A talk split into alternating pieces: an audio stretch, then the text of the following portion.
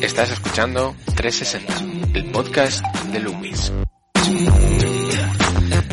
Lugar en el que compartimos nuestras ideas para integrar mejor tus estrategias de marketing y comunicación.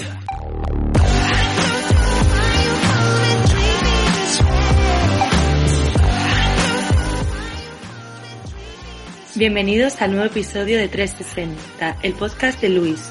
Somos Ana Barcos y David Favoro y hoy tenemos con nosotros a Sonia Mansilla de Zurich Seguros. Pues sí, Ana, estamos con Sonia Mansilla, eh, que viene de parte de Zurich. Y bueno, Sonia, ¿qué tal? Cuéntanos. Hola, buenas, muy bien. Pues contenta de que me hayáis invitado y de poder explicar aquí lo que hacemos. Genial. Pues antes que nada, cuéntanos un poquito cuál es tu cargo y cuál es tu trabajo en Zurich. Yo trabajo en la oficina de cliente que le llamamos en Zurich. Todo lo que hacemos está focalizado en el cliente y en sus necesidades y concretamente yo soy la responsable del área de comunicación externa, llevando lo que sale hacia fuera de la compañía, ya sea en prensa o en redes sociales, básicamente. ¿Y nos puedes contar un poquito más de Zurich como empresa? Sí, Zurich es una compañía aseguradora Em, lleva más de 130, 135 años en España. Su objetivo principal es proteger em, aquello que realmente queremos que no le pase nada, ¿no? Y para protegerlo se analizan los riesgos. Esto quiere decir, pues, se calcula en base a cómo está de arriesgado em, ese producto, esa empresa, ese bien particular, pues en base a ello nosotros le damos coberturas.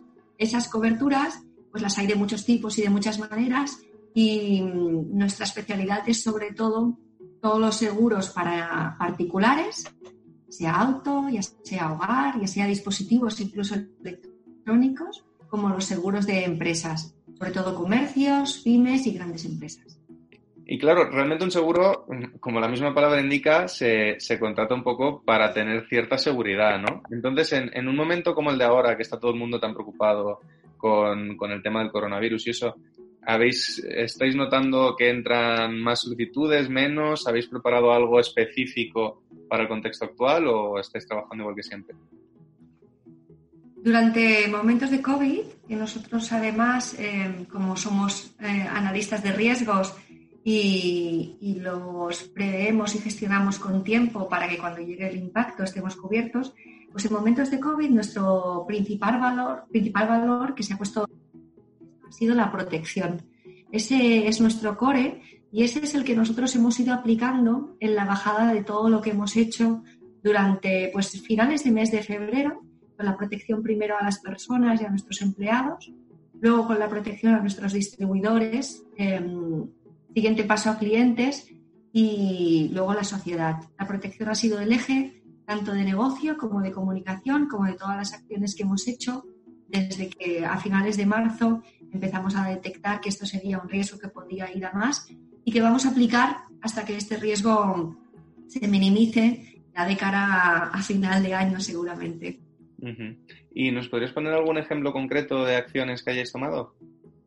Sí, yo creo que la acción más llamativa que tomamos fue em, pues el 25 de febrero, cuando ya nuestros compañeros en Italia estaban viviendo una crisis de COVID bastante importante, nuestra primera decisión en España eh, que tomó el CEO y que en aquel momento pues no había mucha gente fue la de restringir los viajes eh, tanto al extranjero como en España.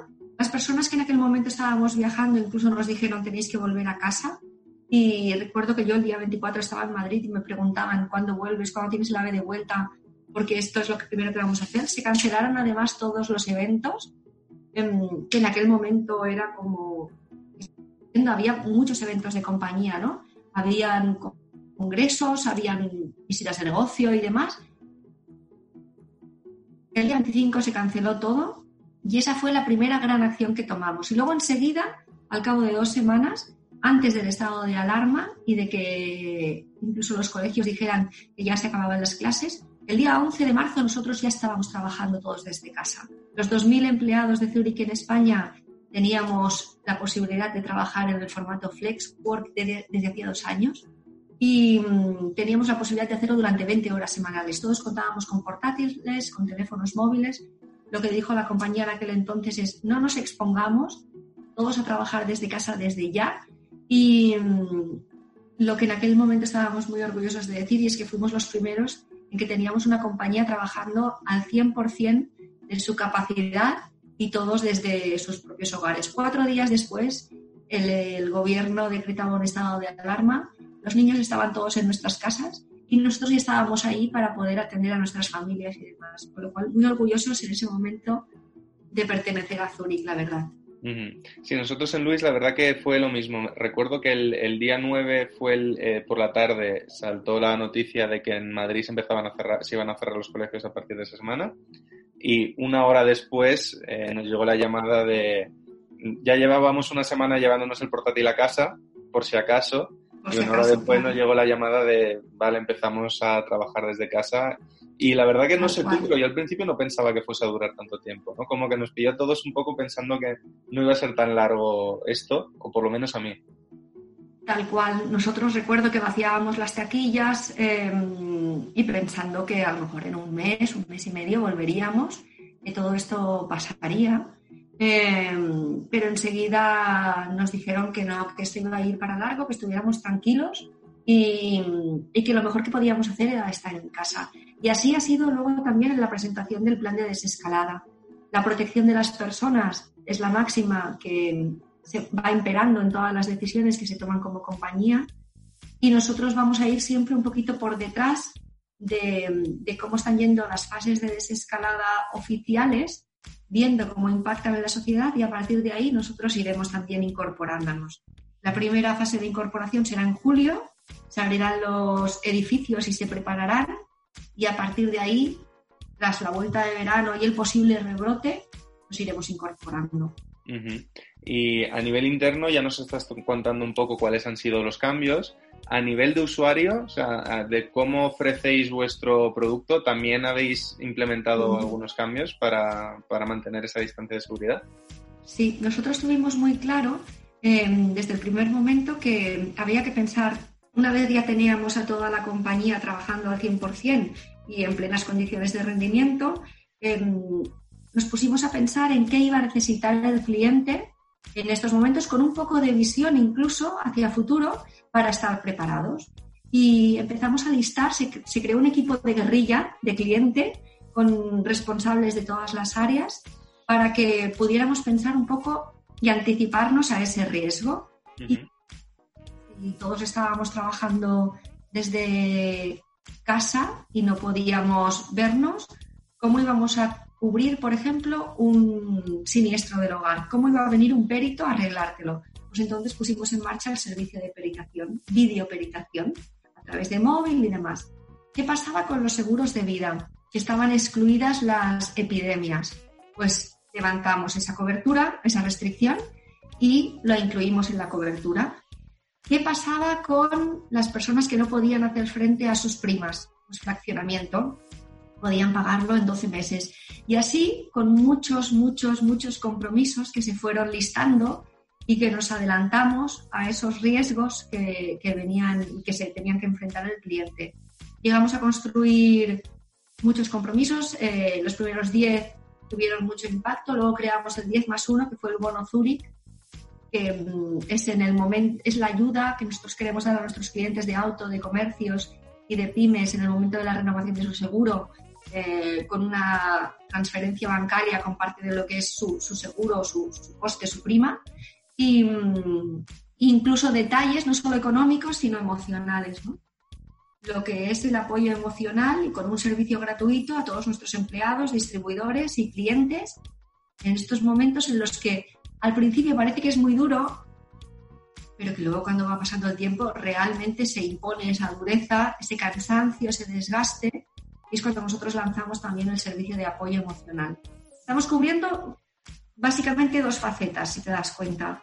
Protección con un compromiso a clientes y con un apoyo emocional, un optimismo del que intentamos impregnarnos todos y que luego bajamos a, a todos los niveles.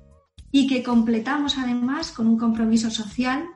Nosotros tuvimos muy claro desde el primer momento como compañía, y es que los sanitarios estaban pasándolo muy mal, eh, la sociedad también, y pusimos en marcha una serie de compromisos con Cruz Roja, con el ensayo de Uriol Micha para que fuera más rápido y el doctor Buenaventura Clotet, con servicios de entrega eh, a, sus trabajos a sanitarios a través de Globo para que pudieran tener comidas y cenas, con máscaras faciales que se hicieron para los sanitarios y que se distribuyeron gratuitamente, con respiradores también para que se pudieran distribuir en Andalucía, en fin, todo ese apoyo social que también es tan importante.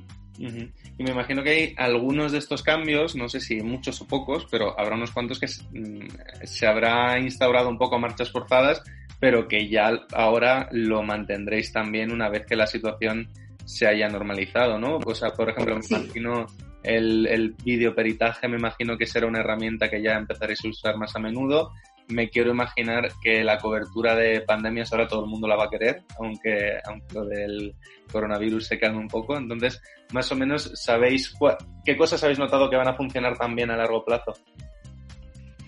Hay cosas que han venido para quedarse, por supuesto. Em, empezando por el teletrabajo, ¿eh? Y, y eso ha sido una gran bondad que todos hemos disfrutado y que queremos seguramente seguir Em, disfrutando para estar seguros en casa hasta que todo esto se normalice y puede pasar mucho tiempo. El videoperitaje es otra. Al principio solo lo teníamos para auto, lo ampliamos a hogar y ha venido para quedarse, por supuesto. Eh, servicios como chatbot que están aprendiendo para atender vía web han venido para quedarse. Em, servicios como los dispositivos móviles y el análisis de vulnerabilidad ante el ciberriesgo. El ciberriesgo, ¿no? que es un riesgo tan, tan amplio, pues también vamos a, trabajarlo de cara a futuro. Entonces hay cosas que son definitivas y que va a ser un bien para el cliente. Hay cosas que no, el apoyo emocional, por ejemplo, tendrá su tiempo, eh, porque todos podremos salir pronto a fase 2 ¿eh? y, nos sentiremos mejor. Pero hay cosas que seguro que sí. Ahora voy a barrer un poquito para casa a lo que es más mm, comunicación y tal. Y te quería preguntar si mm, ¿Habéis tenido que adaptar mucho el mensaje? Si habéis decidido comunicar más, si habéis decidido comunicar menos, si habéis comunicado más o menos lo de siempre, un poco eso cómo lo habéis gestionado.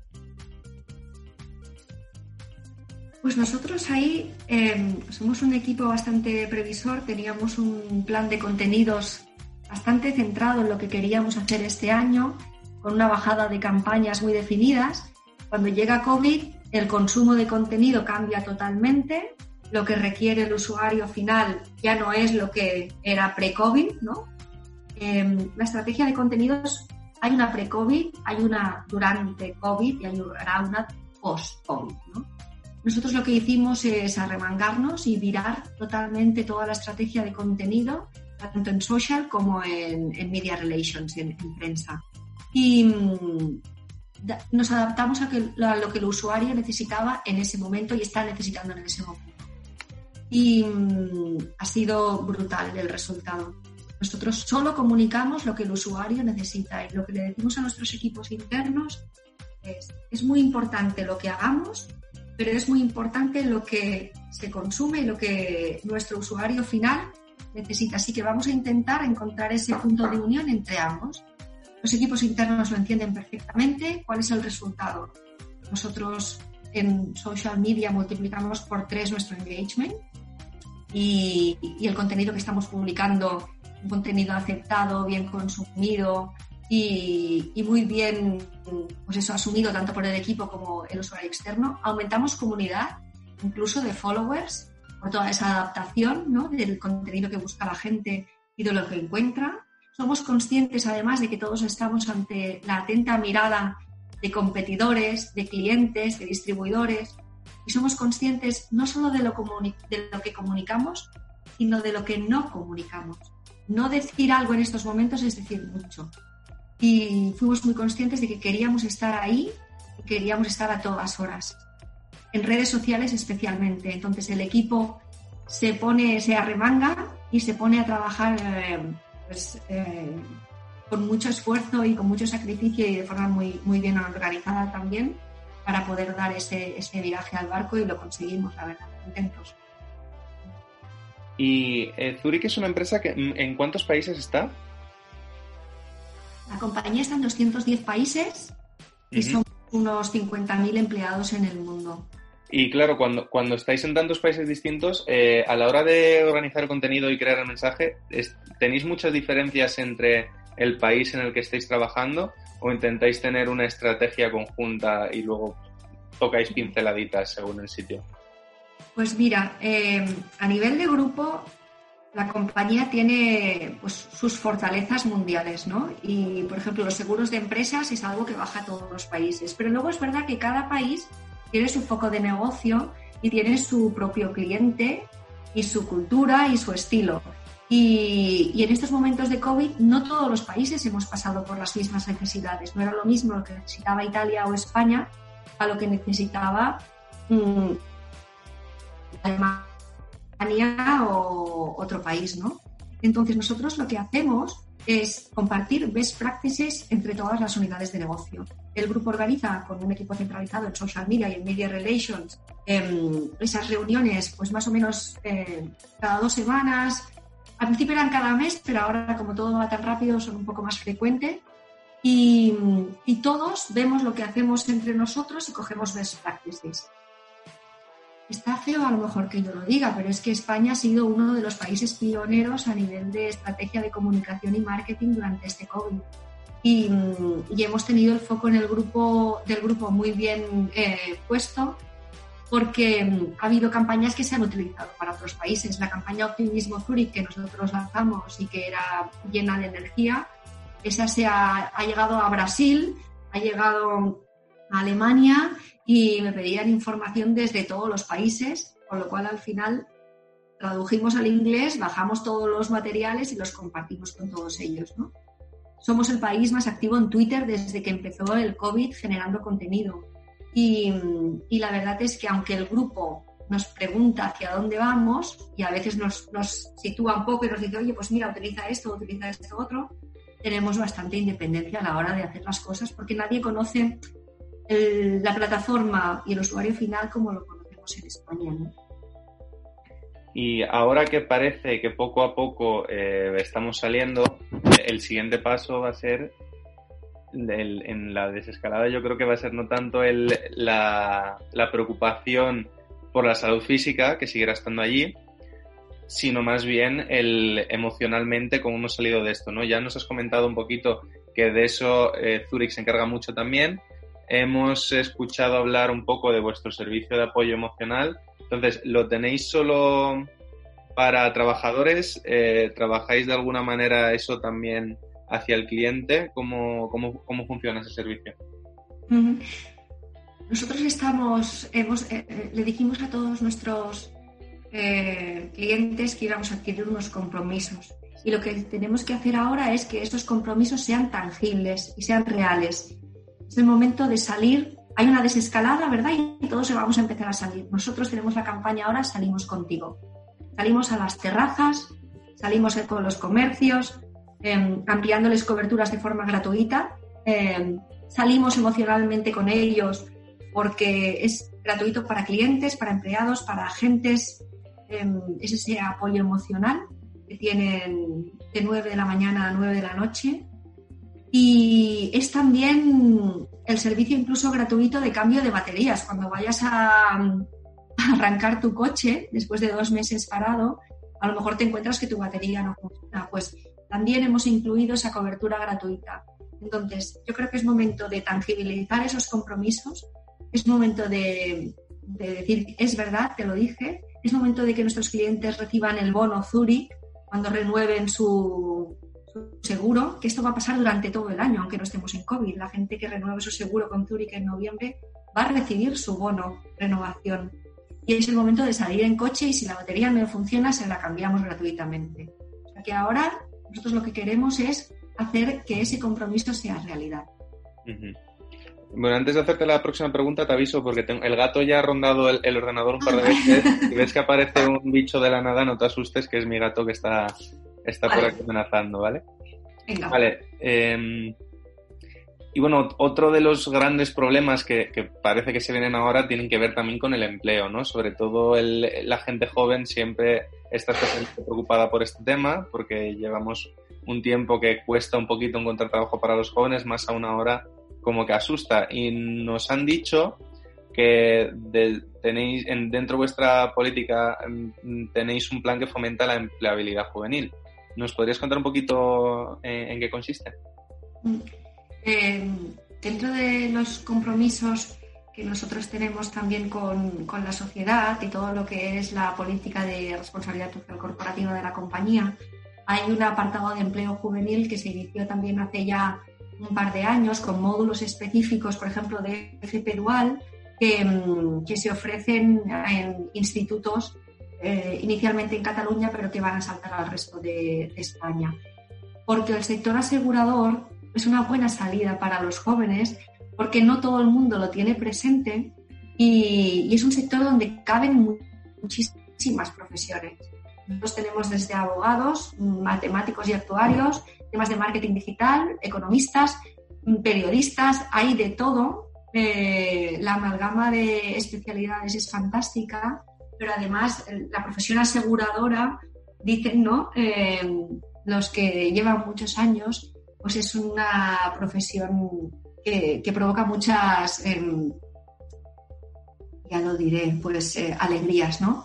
Entonces, para los jóvenes es bueno que empiecen a plantearse que es una salida profesional muy válida, que además el compromiso es a largo plazo, porque somos empresas, empresas estables y muy solventes. Y, y, empezar cuando se acaba ya el bachillerato es una, es una muy buena opción que deberían tener en cuenta, sí. Y bueno, ya por terminar, que tampoco te queremos alargar mucho, que sabemos que estás ocupada, dos cositas ya a nivel personal. Lo primero, preguntarte cómo estás llevando, por lo que nos has contado, ya teletrabajabais antes, imagino que es algo que más o menos ya estabas acostumbrada, pero el que sea todas las horas de la semana teletrabajando, ¿cómo lo llevas? ¿Estás a favor o en contra? Yo era anti-teletrabajo, no es que fuera anti, pero no, era, no estaba yo habituada, me gustaba soy una persona social eh, que me gusta rodearme de profesionales, que creo la inteligencia colectiva de estar en un sitio y de que una idea lleva a otra y de que con una mirada a veces con mi equipo nos emprendemos. Em, así que el paso al teletrabajo no, no, fue fácil para mí. También te diré que em, ha sido la mejor decisión que, que tomó la compañía y ahora ya me acostumbré enseguida el punto aquí es, hay, hay un teletrabajo para los que tienen niños menores de 14 años o para los que los tienen mayores. ¿no? Esa vivencia que hay que pasarla y hay que entenderla, em, solo se entiende si, si, los tienes en casa. Y un poco caótico, porque nadie, nosotros sí que lo teníamos muy asumido, pero los colegios no lo tenían asumido, no sabían que era teledar clases, teleeducar. Ellos tardaron entre dos y tres semanas en hacerlo esa convivencia profesional y personal, esa conciliación fue la que al principio más me chirrió, pero que se ha puesto en su sitio, em, que los niños también han aprendido con responsabilidad cuál era su momento. Yo tengo uno de 14 y una de 9. Y mm, han aprendido que si mamá está trabajando, pues como ahora que hay una entrevista, no se puede molestar y que a cambio cuando estamos juntos disfrutamos también de ese momento. ¿no? Y está muy bien poder desayunar comer y cenar con ellos. Es algo que agradezco y las bondades del teletrabajo cada vez son más estupendas y me voy a acostumbrar. Y luego la última que pregunta que hacemos siempre es qué es lo primero que vas a hacer cuando volvamos a la normalidad. Es cierto que esta es la primera entrevista que hacemos ya, digamos, en fase 1 para todos. Sí. Entonces creo que va a ser más interesante partirla en dos y preguntarte ¿Qué es lo primero que has hecho o que quieres aprovechar ahora de esta fase 1 y qué es algo que no puedes hacer todavía, que podrás hacer cuando ya estemos en, la normalidad y que estés deseando hacer?